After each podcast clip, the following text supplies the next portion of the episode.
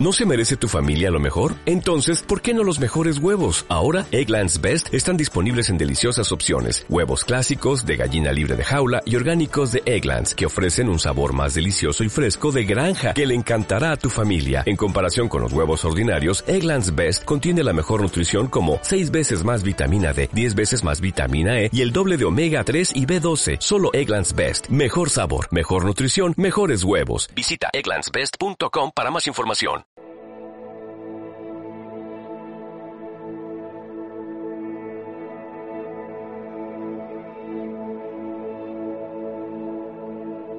Bienvenidos a la clase de hoy.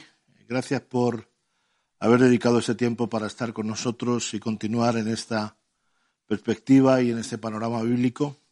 Vamos a empezar hoy con lo que llamamos el Nuevo Testamento. Sabéis que la Biblia está dividida entre el Antiguo Testamento hasta 400 años antes de Cristo.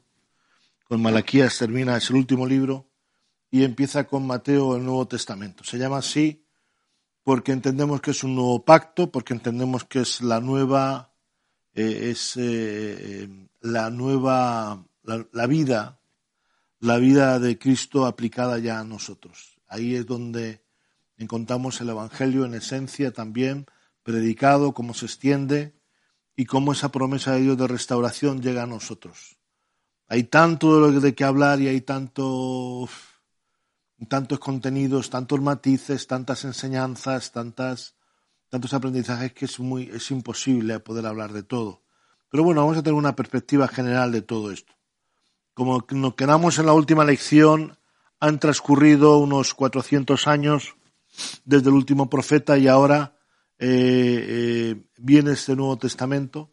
Es importante que sepas que está, está Está completado por eh, cuatro evangelios, eh, el Evangelio de Mateo, de Marcos, de Lucas y de Juan. Em, hay un libro también que es un libro histórico, que está escrito por Lucas, que es el libro de los Hechos de los Apóstoles, que es una referencia al nacimiento de la Iglesia y cómo se extienden los primeros años de su existencia. Eh, y luego tenemos diferentes epístolas, 21 epístolas la palabra epístola significa carta.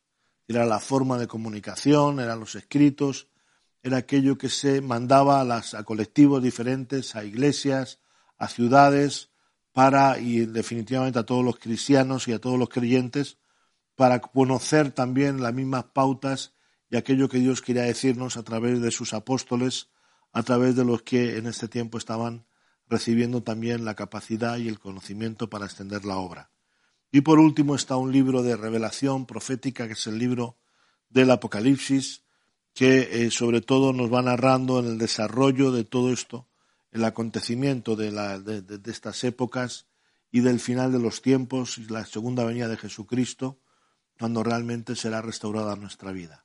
Final de los tiempos, refiriéndose a los tiempos en esta tierra, en este concepto humano de vivir la vida, pero por otro lado siempre hay que tener claro que el corazón del hombre ha sido creado en eternidad. Es decir, hay eternidad en el corazón del hombre para permanecer y que el paso por la tierra nos da la oportunidad de decidir y de elegir eh, dónde, dónde, estar y posicionarnos, dónde, dónde estamos, en qué punto estamos y con quién queremos continuar el resto de nuestras edades. Así que bueno, dicho esto, las epístolas, eh, bueno, por los cuatro evangelios que hemos hablado, la historia, eh, las epístolas eh, son epístolas, sobre todo el que escribe las epístolas es el apóstol Pablo.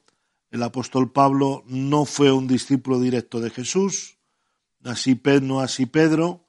conocí los doce apóstoles que escogió, uno de ellos se perdió traicionando a, a Jesús, pero luego, posteriormente, pasados unas décadas, el apóstol Pablo, que era un perseguidor de la iglesia, según nos dice el libro de los Hechos de los Apóstoles, el capítulo 7, eh, él mismo se convierte y tras unos años de preparación y de estar en su, en su ciudad natal, se lanza a, la fundación, a lo que conocemos también como la creación de la, de la iglesia más poderosa, no solamente hecha por judíos, sino ya por los que no eran judíos, que la iglesia de Antioquía. La iglesia de Antioquía eh, es una iglesia que se crea como digo, sobre todo de no judíos, eh, porque hasta entonces pensaba el pueblo de Israel que solamente los judíos eran aquellos que iban a que iban a poder heredar y recibir este mensaje del Evangelio.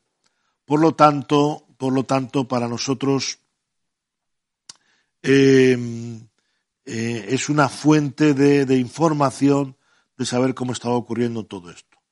Sobre los evangelios tenemos que decir que cada uno de ellos nos aporta algo diferente, nunca se contradicen, pero son formas de plantearnos la, historia, la vida de Jesús y sus enseñanzas directas de una forma distinta. El Evangelio de Mateo es un, por ejemplo, el Evangelio describe el concepto del reino de Dios, es un, es quizá el que más nos da la continuidad de todo lo que es la escritura en ese lenguaje más propio, más judío, más, más eh, eh, en la espiritualidad y en entender que era el reino de, los cielos.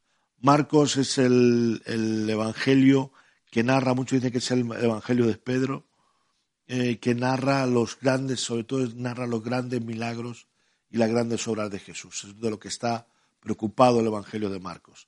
Mientras que Lucas es un médico, es un entendido, un erudito, que recopila, recoge toda la información eh, y la intenta poner en orden, así se lo hace saber a, Teófilo, creo que es, em, y le va contando todo lo que Jesús ha hecho y posteriormente también hace así en ese recopilatorio de los hechos de los apóstoles. Y tenemos por último el Evangelio de Juan, el Evangelio de Juan es un evangelio quizá muy actual para este tiempo que nosotros vivimos hoy. Está muy enfocado a, presentar el Evangelio de Jesús en medio del, pensamiento griego, en medio de toda esta sociedad que tenía que, en la que todo tenía que empezar a ser razonado, tenía que ser explicado, y por eso a veces parece que es un poco, bueno, no es tan, tan narrativo en sí, pero sí que va determinando todas las cosas como buscando una lógica, siempre buscando una forma de podernos convencer en nuestras situaciones. Y las epístolas pues van dirigidas a diferentes regiones, pero a la vez recogen a diferentes cuadros y comportamientos de personas en diferentes lugares. Las iglesias en Colosas eran diferentes porque tienen una trascendencia determinada, una cultura distinta a las iglesias de Corinto o pues que contaron pues de las iglesias a lo mejor de, eh, de Filipos, ¿no? de Filipos, filipenses, que eran las comarcas. Los romanos es una, pues es una epístola para ese pensamiento romano, para aquellos que, eran romanos y que habían sido criados en esa cultura, eh, para que ellos pudiesen también entender todo esto. Eh, pues a otros a la parte de Tesalónica.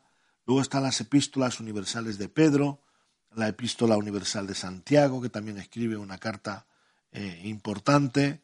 Eh, la carta a los hebreos, que no se conoce muy bien el autor, yo me inclino en pensar que han sido varios, quizá que se han puesto de acuerdo, de acuerdo para poderla escribir y está destinada a, a, a, quizá es muy interesante porque es la que intenta presentar el Evangelio de Jesucristo, de este nuevo pacto, a aquellos hebreos, es decir, a los judíos, aquellos que han venido y que conocían cómo eran todas las enseñanzas sobre todo el rito eh, del Antiguo Testamento, cómo era ese desarrollo de los sacrificios, eh, qué, sacrificios tenía que haber, cómo se tenían que hacer.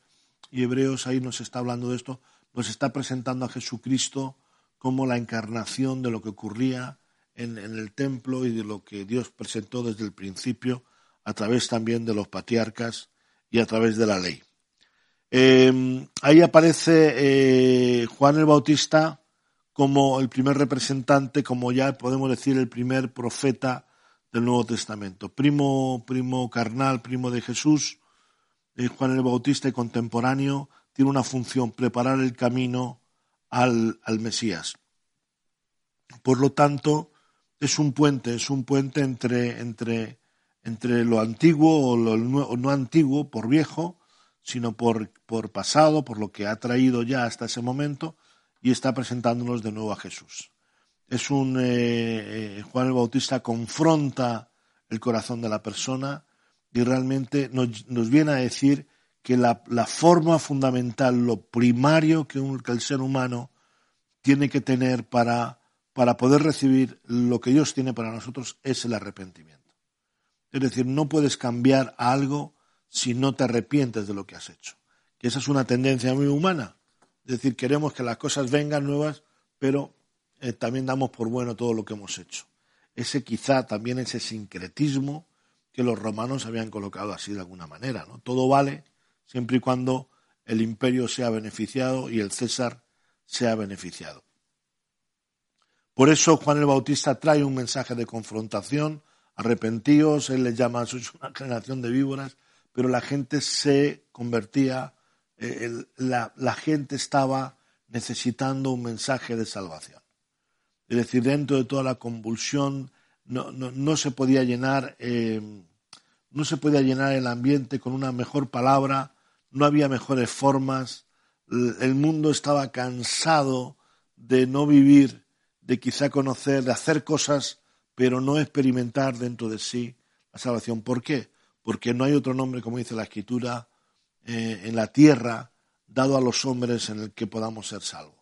Solamente en Jesucristo.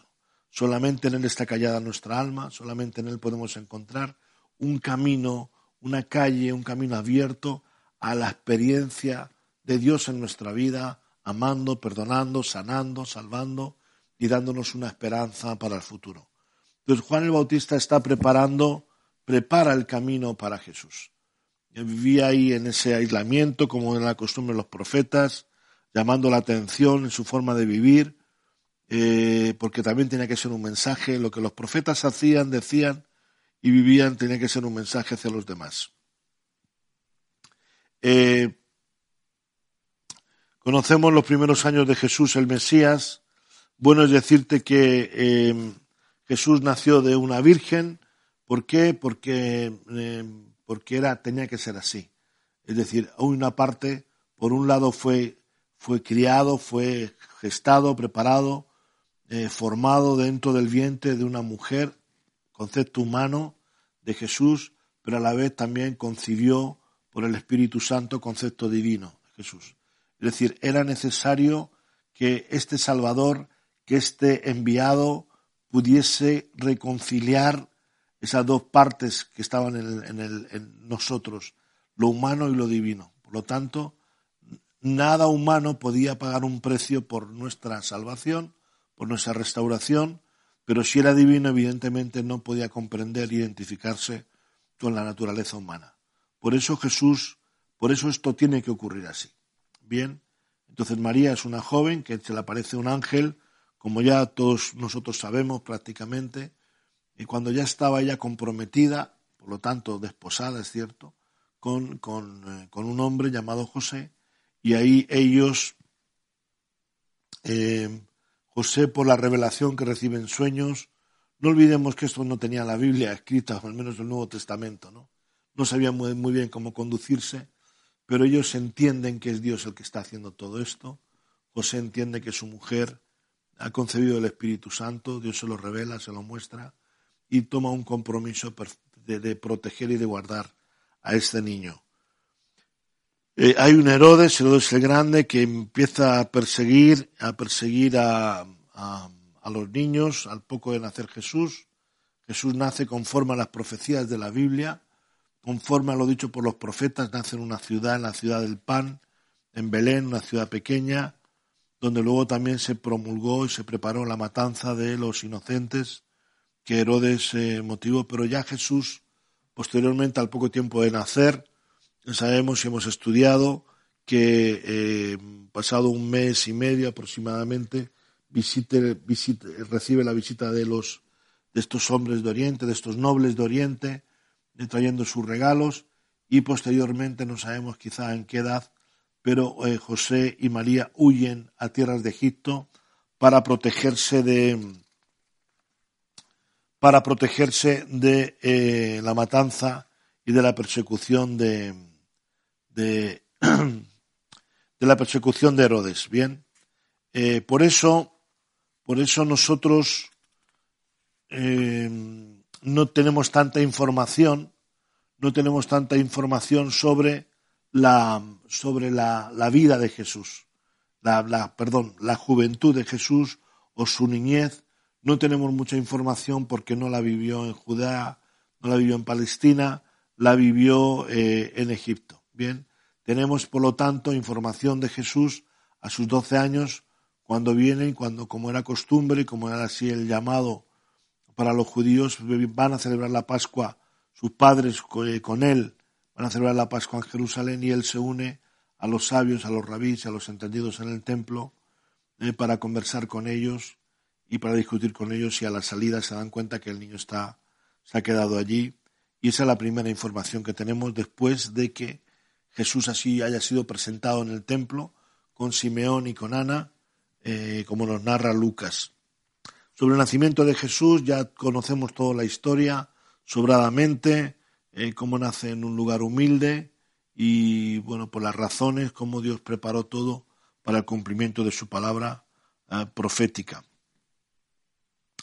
Eh, creo que os he hablado de este cuadro sinóptico del Nuevo Testamento, concentrado. Me he olvidado mencionar también las epístolas de Juan, la epístola de Judas, la epístola de Pablo a Timoteo, a Tito y a Filemón también.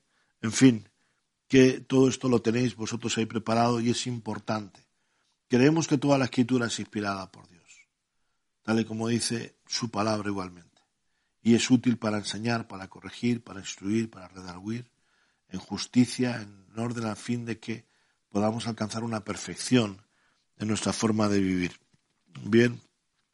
Eh, sabemos muy poco de la juventud de Jesús debido a que, como digo, también tampoco se sabe. Ahora, eh, José aparece cuando él tiene 12 años, luego ya no vuelve a aparecer cuando Jesús inicia su ministerio, por lo cual entendemos que Jesús asumió un papel de primogénito en medio de su familia y durante ese tiempo, esos años, eh, Jesús eh, estaría haciendo visitas a diferentes lugares, conociendo a personas, a gente, pero evidentemente también entregado al sostenimiento y al esfuerzo de luchar por su familia bien porque era la costumbre, porque era la forma, porque era el mayor, era el hermano mayor.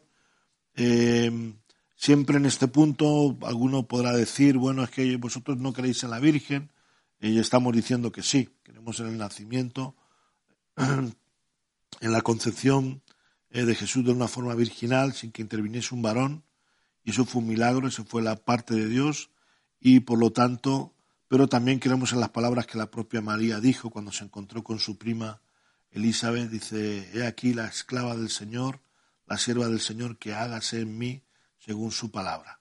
Entonces María fue un instrumento, una mujer que sirvió hasta el final de sus días a Jesucristo.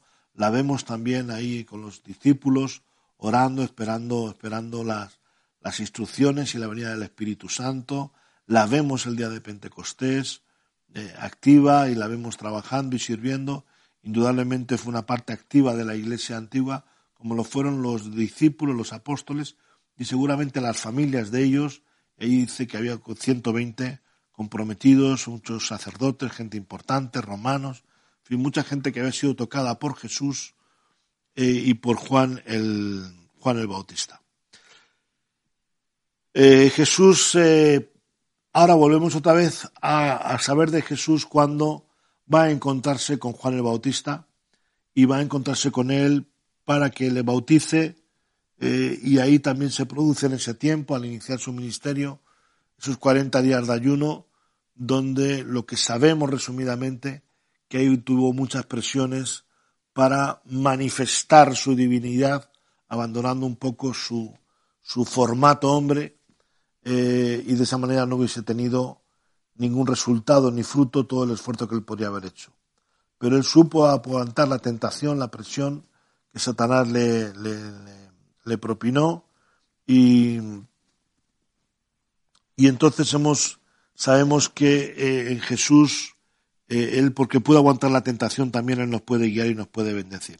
Hebreos 4.5, mira, ya estamos usando algún versículo eh, tampoco todavía vamos a usar muchos de ellos, pero dice que no tenemos un sumo sacerdote que no pueda compadecerse de nuestras debilidades, sino uno que fue tentado en todo según nuestra semejanza, pero sin pecado. Eso es fundamental, como digo, eh, para entender el mensaje. Necesitábamos a alguien que fuese hombre para que supiese para que llevase nuestra vida aquí, que no le pudiese decir, bueno, claro, tú como eres Dios, qué bien lo puedes hacer. No. Pero a la vez también necesitamos a alguien que no siendo hombre pudiese pagar eh, nuestra fianza y nuestra libertad eh, a nuestro enemigo al que le entregamos nuestra vida. Eh, y posteriormente, pues, una vez que Juan es encarcelado y es muerto por, por Herodes, ya conocemos la historia de Herodias y de Salomé en un baile, un compromiso de Herodes de darle lo que pidiera, pues esta mujer le pidió la cabeza de Juan el Bautista porque era como, era una, era como un callo, como una china en el zapato, diciéndoles que estaban viviendo en pecado y que estaban viviendo eh, malamente. Entonces, eh, cuando muere Juan el Bautista, entonces Jesús inicia su ministerio, eh, inicia lo que nosotros hemos aprendido como su, su, año de popularidad. Está su tiempo de, de estos años, últimos años de su vida, podemos hablar de su tiempo de preparación, bien, eh, luego podemos hablar de su tiempo de popularidad y luego podemos hablar de un tiempo donde ya él estaba recibiendo una, una, persecución y lo llamamos el tiempo de pasión y luego realmente posteriormente la vida resucitada, el alcance del ministerio de Jesús eh, por el Espíritu de Dios también y a través de la Iglesia. Bien.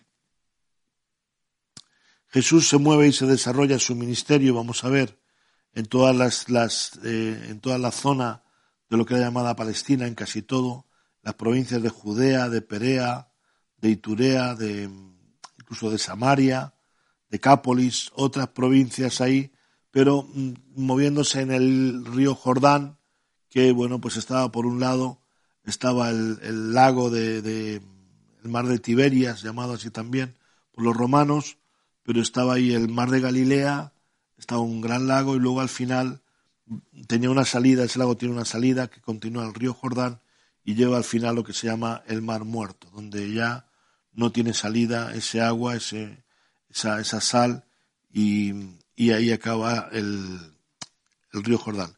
Y entonces él, eh, en todo este tiempo, sobre todo en la zona de Capernaum, desarrolló un ministerio, el ministerio de de Jesús era un ministerio de sanidad, era un ministerio de proclamar un mensaje llamado Evangelio así, que quiere decir buenas noticias.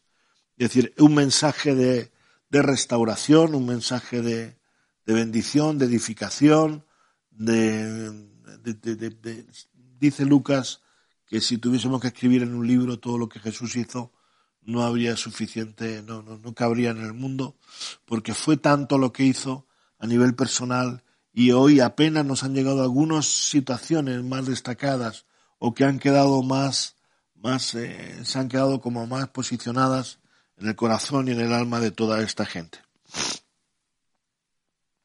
Bien, eh, otra de las particularidades del ministerio de Jesús, no solamente lo que él podía hacer, sino que eh, eh, está también el adiestramiento y la preparación de los doce. Uno de los lugares donde Jesús no pudo hacer muchas obras también fue Nazaret, era su ciudad, ahí viene aquello de que nadie es profeta en, eh, su propia tierra, sino que recibe honra en cualquier sitio menos que menos en su tierra. Pero, eh, como digo, esta es la parte de la historia, esta es la parte de la historia que nos dice que como también pues fue perseguido y quieran incluso matarle en su propia ciudad natal. Bueno, pues ahí el que tenga oídos para oír, que oiga lo que pudo ocurrir. Luego está el segundo, el segundo tiempo de su ministerio, que es el adiestramiento de sus discípulos. Él había bastantes discípulos, pero hay doce que escoge para trabajar con ellos. Muchos han estado hablando en estos tiempos de esas estructuras de doce, doce, doce, y bueno, pues puede, puede ser, no vamos a llevar la contraria, pero bueno, el caso es que le escoge doce, y de esos doce él también tenía tres más íntimos, tres a nivel más personal, Santiago, Pedro, Juan, que bueno, pues que también simbolizan una parte el, corazón impetuoso, eh, la, relación, la relación con la familia, con la iglesia. Bueno, pues cada uno de ellos tiene un, matiz, pero Jesús pasaba mucho tiempo con ellos. les enseñaba a comer, dormir, estar todo ese tiempo con ellos, indudablemente les hizo asimilar eh, no solamente las enseñanzas de Jesús, aprender de lo que él hacía y dónde se posicionaba, sino que además, sino que además estaba, estaba pues eh, dándoles eh, por su forma de vivir, estaba trascendiendo sobre ellos.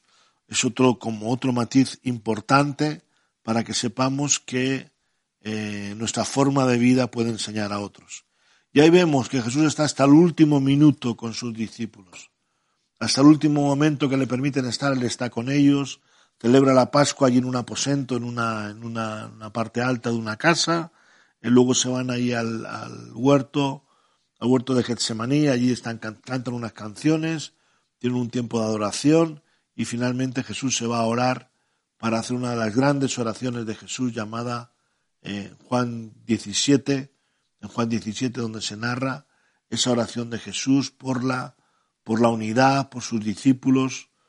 A él le dolió dejar a sus discípulos, indudablemente, les llamó amigos, pero por otro lado él dijo, conviene que yo me vaya para que envíe, para que envíe tras, eh, para que venga tras de mí el Espíritu Santo, el cual os guiará a toda verdad.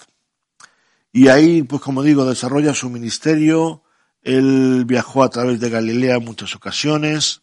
Tuvo ministerio en Capernaum, en Jerusalén, en Nazaret. Eh, hacía varias diferentes rutas en diferentes momentos, por Galilea, por otros lugares.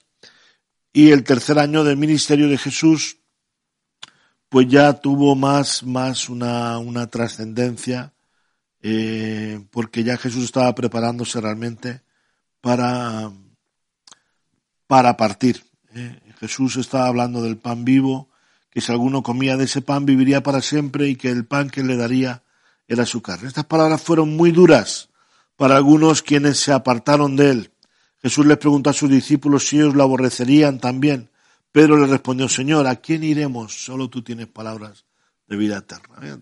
Esto es para que lo, lo sepamos también y lo entendamos. No todo el mundo te va a aceptar no todo el mundo va a aceptar tu fe.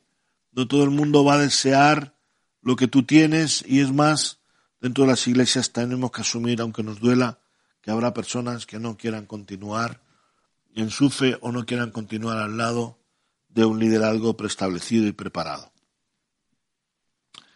Muy bien, pues eh, luego ya pues podemos ver y podemos llegar a esta, esta esta última parte sobre, sobre la vida de Jesús, el tiempo donde ya anunciaba su muerte, su viaje a Jerusalén, vosotros estéis sin pecado, te puede arrojar la primera piedra. Y ahí en Jerusalén pues pasaban una serie de acontecimientos, como ya estaremos viendo y como ya conocéis. De todas formas, la mejor forma de conocer, em, de conocer la vida de Jesús es leyendo la palabra. Nosotros damos aquí un panorama general, histórico, y luego vamos a dar un panorama general doctrinal donde, donde vamos a ver todo esto lo que tiene que ver con nuestra relación con Dios, pero sobre todo yo te animo a que realmente leas las escrituras, que te tomes en sí una, una práctica diaria, de una vez por lo menos, pero si son dos, tres veces al día, tomar la palabra, leerte un evangelio entero, eh, lo compartes con una epístola, te vas a algún libro histórico del Antiguo Testamento, eh, te lees primera de Samuel, luego vuelves, te lees otro evangelio, eh, y lees crónicas y, y vuelves y te intercalas algún salmo, algún proverbio, pero hay que conocer las escrituras, sabiendo lo que estamos hablando en estas clases, para que entiendas esta distribución que hay, pero cada vez puedas entender más el mensaje general que tiene las escrituras. Bien. Jesús nos enseñó lecciones de humildad, eh, sobre, bueno, pues los, miembros, la ocasión de pecar, que su propósito era venir al mundo para salvar al mundo, para que el mundo sea salvo por él. Es una forma también de entender este mensaje, este mensaje que Jesús nos enseñó. Eh, ¿Qué hizo en cada lugar y cómo lo hizo? Pues como digo, pues otros lugares también donde él estuvo mucho fue en Betania, eh, fue en Jericó, en, eh, Betania, como digo, en Betfagé, y ahí es donde realmente vemos cómo Jesús se fue preparando y esto ya eran sus últimos tiempos. Eh, para terminar con la última semana de Jesús, donde, donde podemos ver que es lo que esto nos van contando los evangelios, que fueron enviados sus discípulos para traerle un borrico, para hacer una entrada, para entrar en Jerusalén, y fue aclamado por las multitudes. Eso ocurrió el domingo. Eh, muchos le reconocían como el hijo de David. ¿Te acuerdas? Ese concepto que vemos en las escrituras. Porque hijo de David tiene que ver con qué? Con la continuidad que hemos estado, vamos a estar viendo desde Abraham.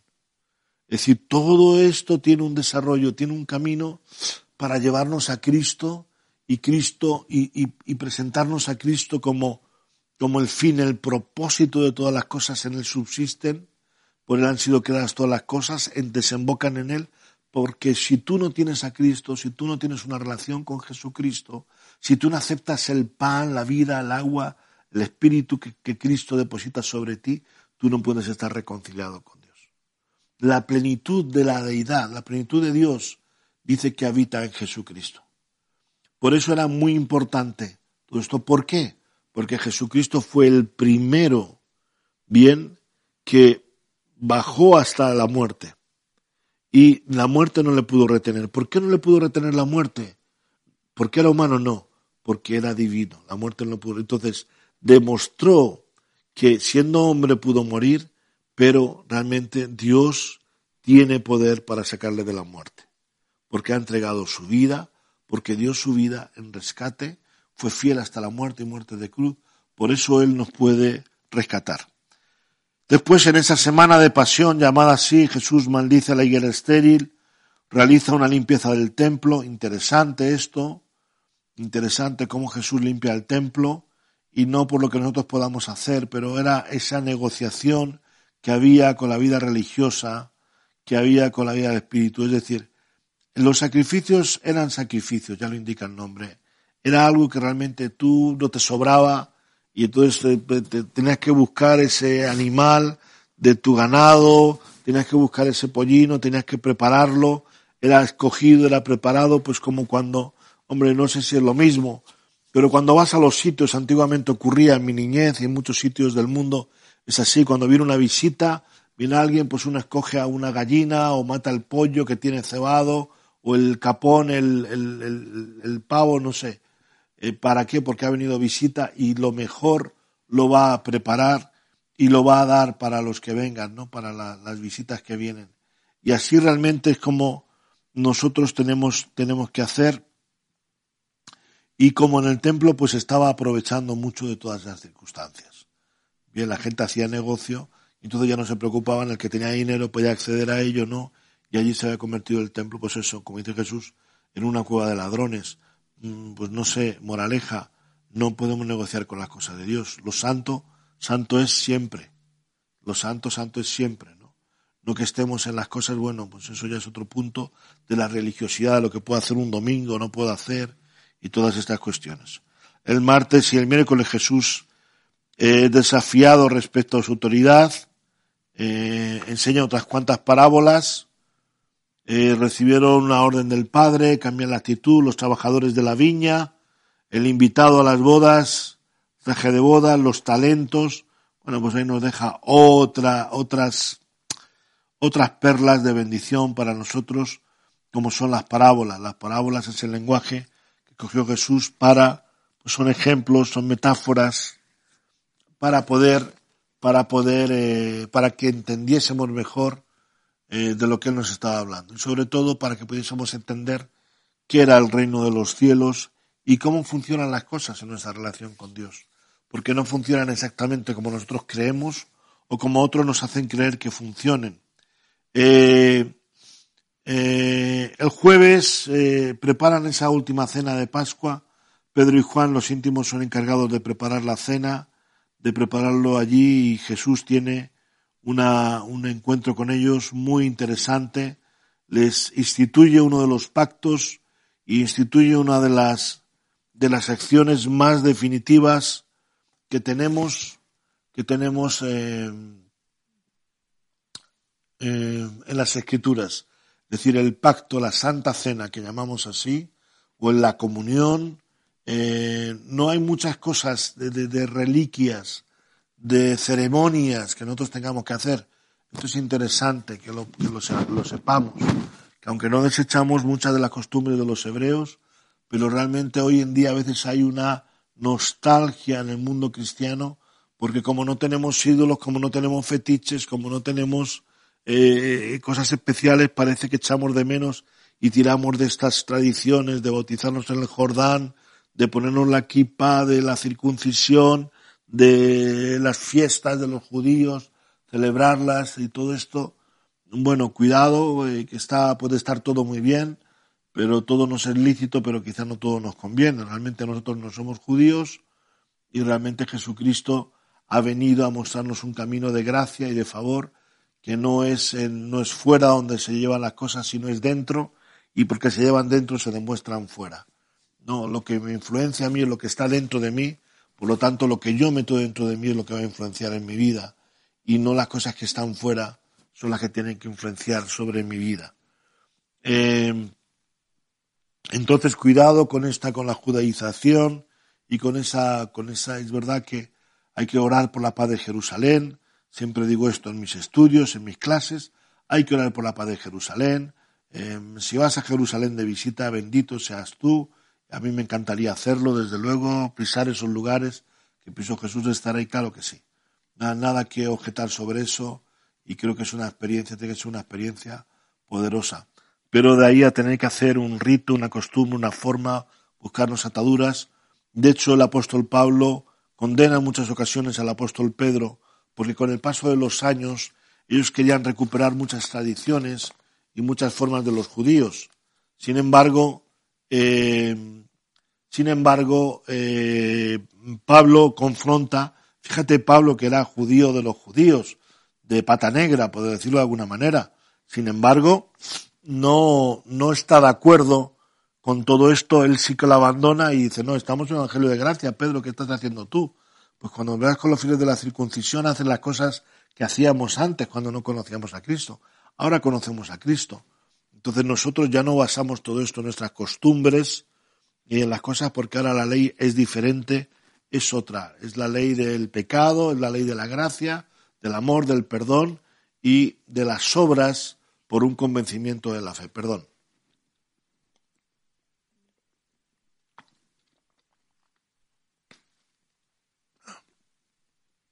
Podéis tomaros un descansito también vosotros, para tomaros un caramelito, para moveros la mascarilla y estas cosas. Eh, entonces, por lo tanto, esto sucede el jueves, se instituye la Santa Cena, el pacto, es decir, Jesús dice, a ver, esto es un pacto, Dios es un Dios de pactos, pacto con Adán, pacto después, posteriormente con Adán, pacto con Caín, pacto con Noé, pacto con Abraham, pacto con Jacob, pactos, pactos. ¿Para qué? Para que tú entiendas, para que supiésemos en todo momento que Dios está interesado en cumplir cosas. No porque Él dude de su palabra, sino para afirmar su palabra en nosotros. Porque nosotros no somos de los que cumplimos la palabra, pero simplemente Él dice, no, tú sabes que yo he hecho un pacto.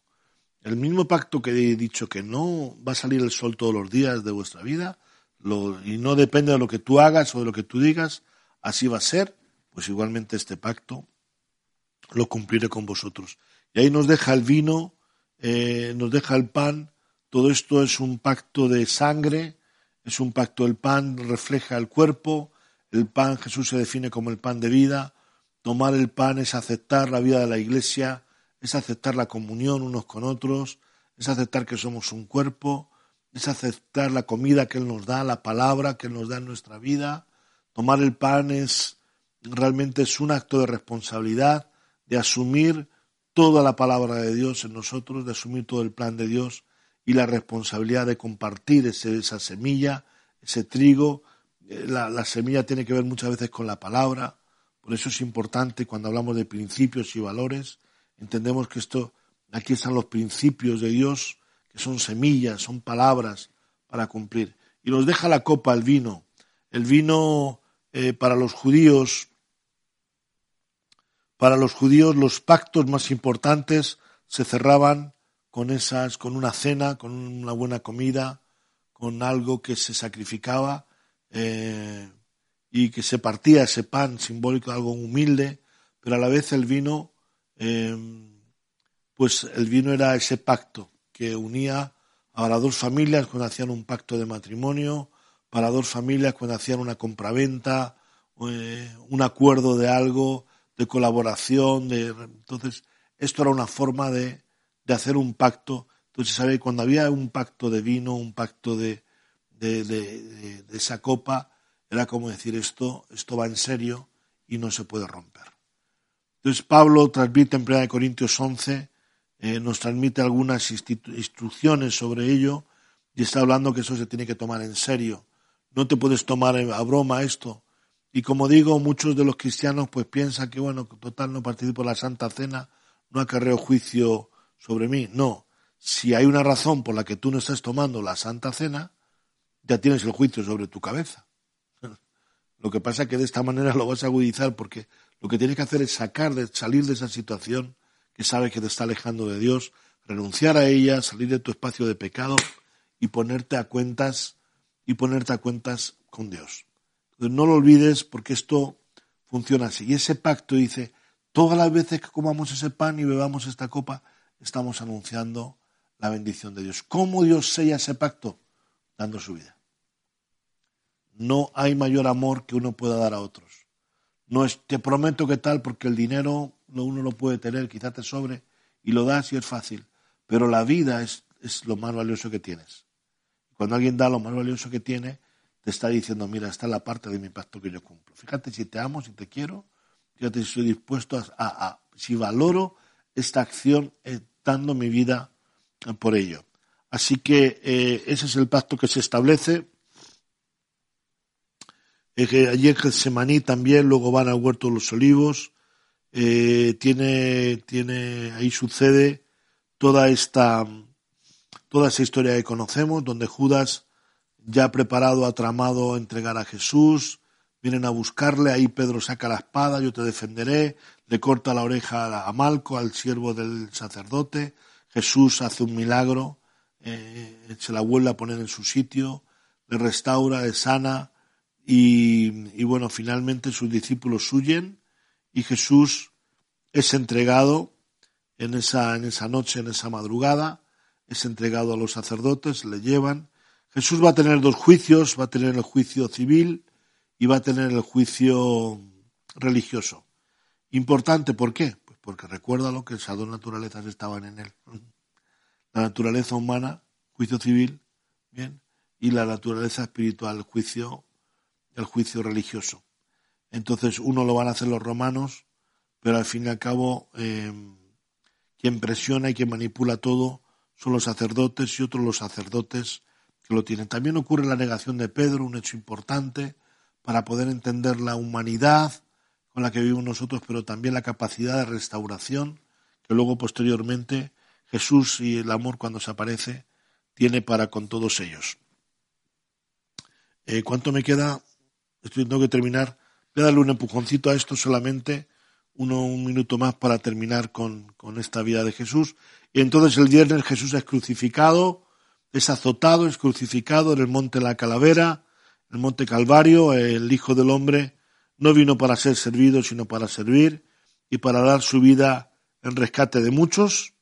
Eh, de esta manera vemos cómo la historia Jesús está entregando su vida, cómo Jesús está entregando su ministerio eh, y está terminando su tiempo, pero a la vez cumpliendo el llamado de Dios, entregando su vida. José de Arimatea demandó a Pilato, entonces Jesús muere en la cruz, tal y como también dijo la profecía, no se quebró ningún hueso, eh, no, no pasó nada de esto, y hubo un gran terremoto ese día, ese momento, una señal de que el mundo estaba en un combate, creemos que es la batalla espiritual, jamás mayor que jamás se ha peleado y que se peleará, es decir, eh, consumado es fue la expresión de Jesús como diciendo hasta aquí esto lo hemos logrado. Pero bueno, siempre quedaría la duda, si Satanás era poderoso, iba a retener a Jesús en el infierno, en la muerte, ¿no? Ahora, si Dios era el que mandaba, realmente Jesús iba a, a resucitar. Y así es que el Espíritu ese el Espíritu que estaba en la creación con Dios, el Espíritu Santo llamado por nosotros, es el Espíritu que bajó hasta los infiernos y arrebató a Jesús de allí, ¿verdad? Para llevarlo, para tenerlo un tiempo aquí, pero a la vez para llevarlo a la gloria. Eh, José de Arimatea, como decimos, demandó a Pilato el cuerpo de Jesús, lo quitó de la cruz, lo envolvió en una sábana y lo depositó en un sepulcro nuevo abierto en una peña que más tarde fue sellado. Tres días después, el primer día de la semana, Jesús resucitaría como lo había predicho. Estaba por rayar el día de reposo, las mujeres que habían venido con él desde Galilea, ya estoy hablando del sábado, eh, vieron el sepulcro y como depositaron el cuerpo de Jesús, regresaron y prepararon especias, era la costumbre, prepararon especias y como ya estaba, eh, era el día de reposo, tampoco podían estar allí a hacer todo lo que iban a hacer, pero lo dejaron todo preparado, los ungüentos, para embalsamar y descansaron el día de reposo conforme al, al mandamiento. El domingo, a la madrugada del primer día de la semana, estas mujeres vinieron al sepulcro y encontraron que la piedra que cerraba la puerta estaba removida, la habían quitado. Entonces los ángeles le dijeron, eh, ¿por qué buscáis entre los muertos al que vive? Como una de las frases más trascendentales también que se ha quedado en, el, en nuestro Evangelio. ¿Por qué buscáis entre los muertos al que vive? En ese esfuerzo que a veces Roma ha tenido de ponernos a ese Jesús siempre clavado ahí en la cruz, siempre terminando de morir, siempre agonizante, siempre preso, siempre impotente, eh, pero sin embargo eh, eh, la realidad es que la cruz está vacía, ya está, se acabó, que el sepulcro está vacío y que Cristo vive en nuestros corazones conforme a la fe y a lo que hemos determinado. Ese día Jesús resucitó, pero luego permaneció un tiempo importante, permaneció un tiempo importante sobre la tierra. Eh, una serie de días, y te voy a contar a las personas que eh, hubo más de diez apariciones de Jesús en esos cuarenta días siguientes a la resurrección. Eh, se apareció María Magdalena, se apareció a las mujeres que le regresaban del sepulcro, a los dos discípulos en el camino de Maús, que casi no le reconocían, y luego le reconocieron, se apareció a Pedro en Jerusalén, eh, a los diez discípulos en el aposento alto, se apareció a los once, incluido Tomás en el aposento alto, a siete discípulos en el mar de Galilea otra vez, a los once y a quinientos creyentes, más de quinientas personas que estaban en el monte Tabor. Eh, a, los, eh, a los once más a Jacob y al hermano del Señor en Jerusalén. A los once en el monte de los olivos desde donde fue llevado por el Padre a los cielos. Así que eh, muy rápidamente hemos hablado de la historia de esos 33 años de la vida de Jesús. En ese tema hemos podido hablar también de de ese tiempo, como digo, eh, de eso que se ha llamado así, de esa metodología, donde esos tres años del ministerio de Jesús, un primer año está destinado a su preparación, em, eh, coincidiendo también con el Juan el Bautista.